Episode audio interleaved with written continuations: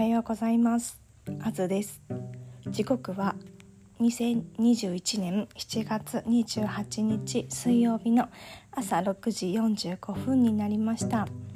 番組名は暮らし話ということでこの時間はまだ半分寝ぼけまなこな私があ、今日も自分のご機嫌は自分で取っていかなきゃだなという気持ちで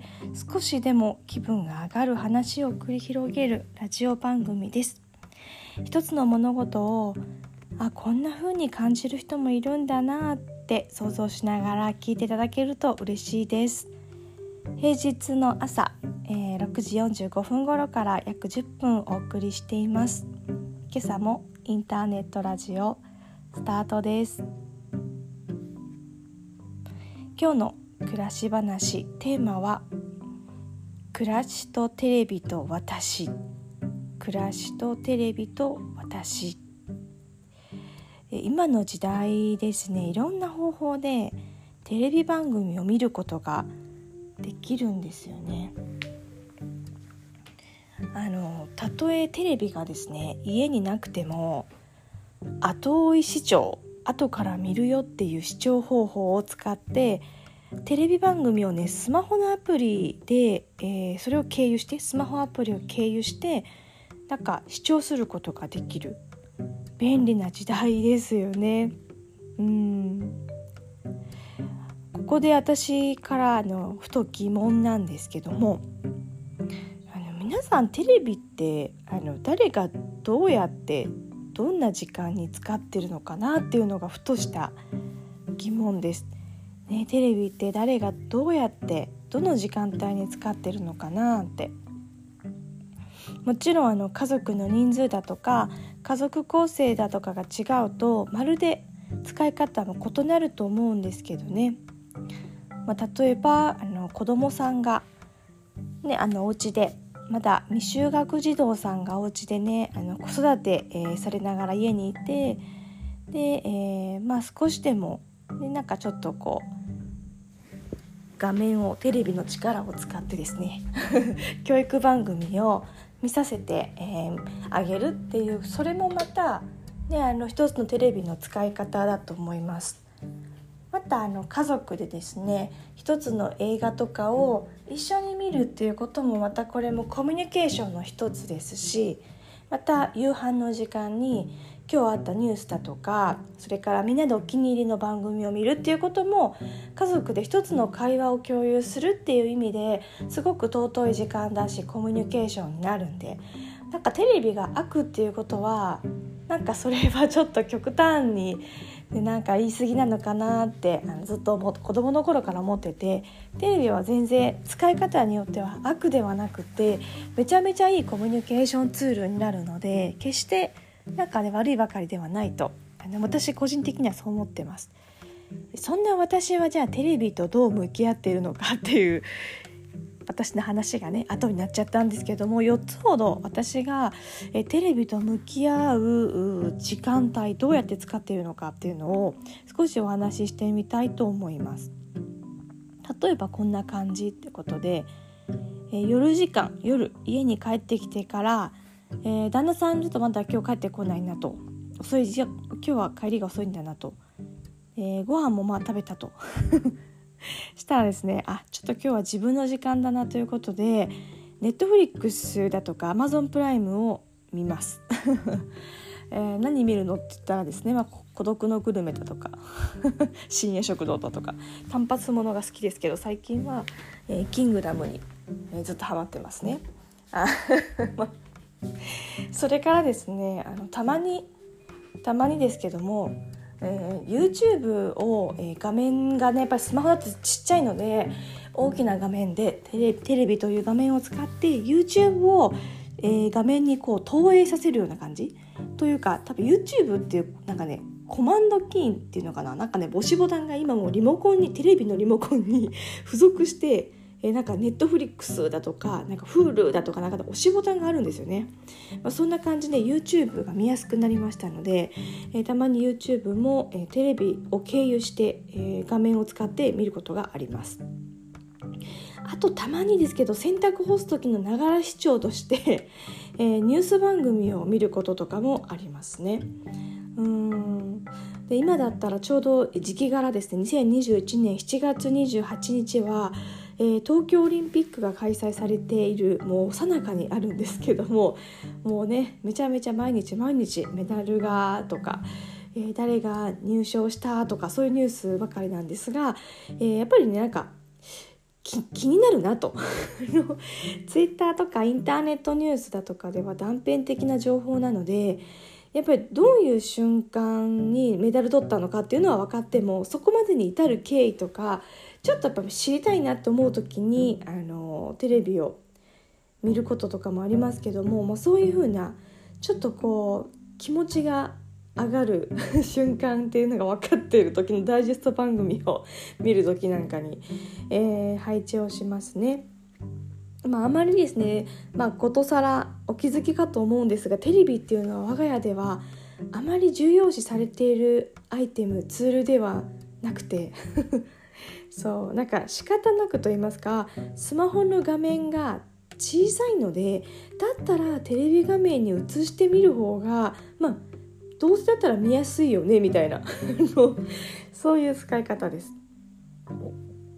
ねまさか10年前ですねこんな時代が来るとは思わなかったし私個人のエピソードとしても10年前まあ10年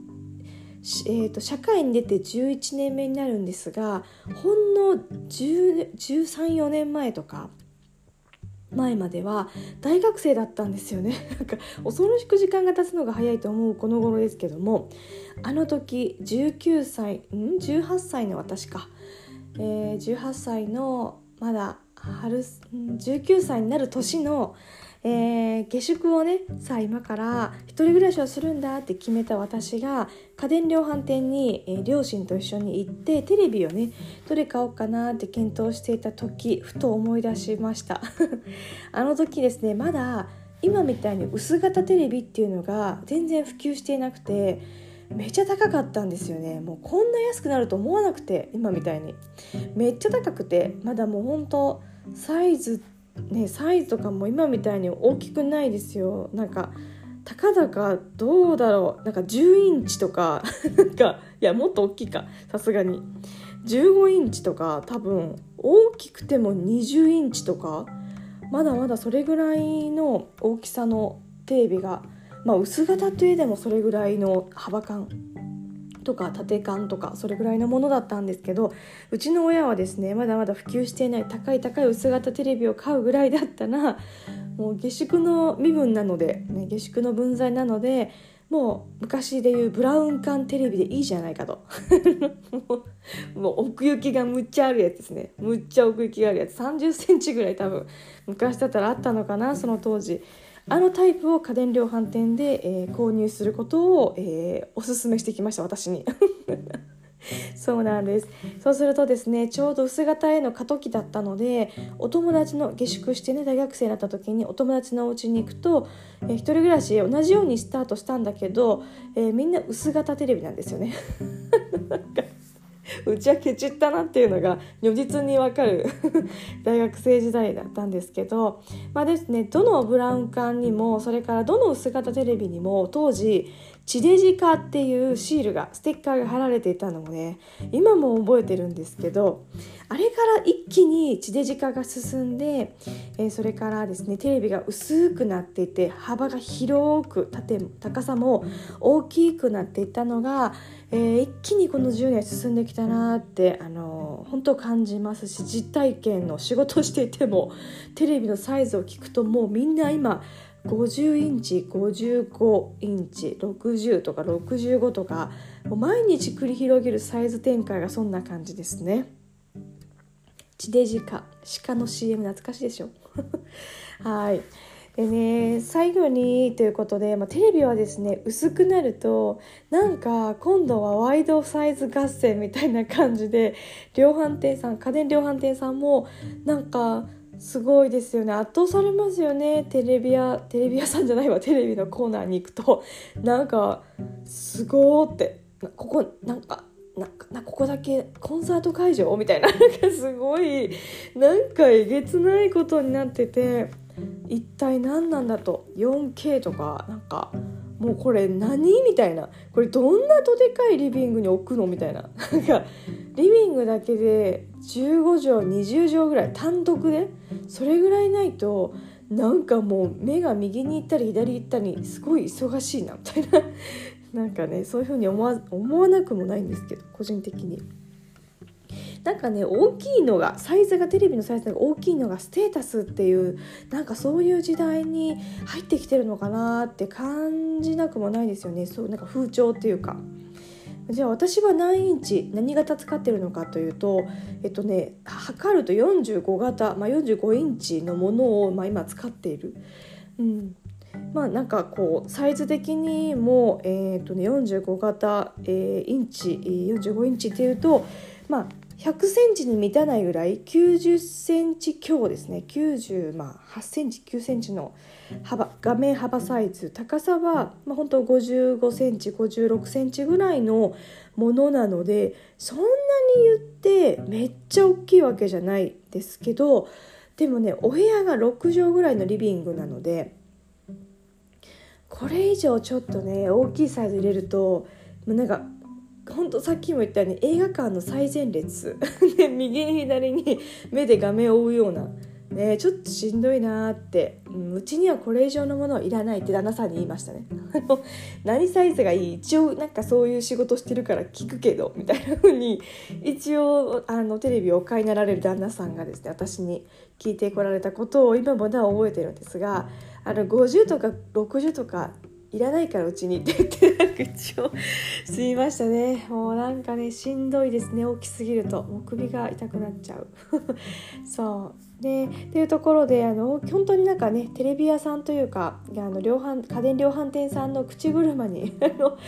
でなんかこう合わせられないようにというか今は6070とかそれ以上がなんか当たり前ですよなんてそういう口車に乗せられないようになんかねちょっと自分の常識っていうのはやっぱり持っておくといいのではないかなって思ってたりしますし私ももうもっと画面ちっちゃくてもよかったのにって言ってなんか届いた画面を見てあのぶつくさ言ってた頃ふと思い出したんですけども。うんで皆さんあのどんなお家に住んでいて、まあ、どんなね広さのリビングに住まわれていてどんなサイズのテレビを使われているのかまたどんな時にテレビっていうのは活用されているのかよかったらまた私に教えていただけたら嬉しいです。さて今日のお話はここまでです。私自身もですね暮らしをテーマにお仕事をしているんですけどもだからこそ今後もちょっと深掘りしてお話ししてみたいことできる限り積極的にお話ししてみようと思っています私へのお便りいわゆる、えー、普通おた 普通のお便りは、えー、各種 SNS などの DM だとか Twitter だとかの、えー、リプライでもどしどしとお待ちしています。いただいた暮らし話のネタはですね私の目線で解剖していくのでどうぞお待ちしています。それではまた次の配信もお聞きになっていただけたら嬉しいです。ここまでお届けいたしましたのはあずでしたではではまた。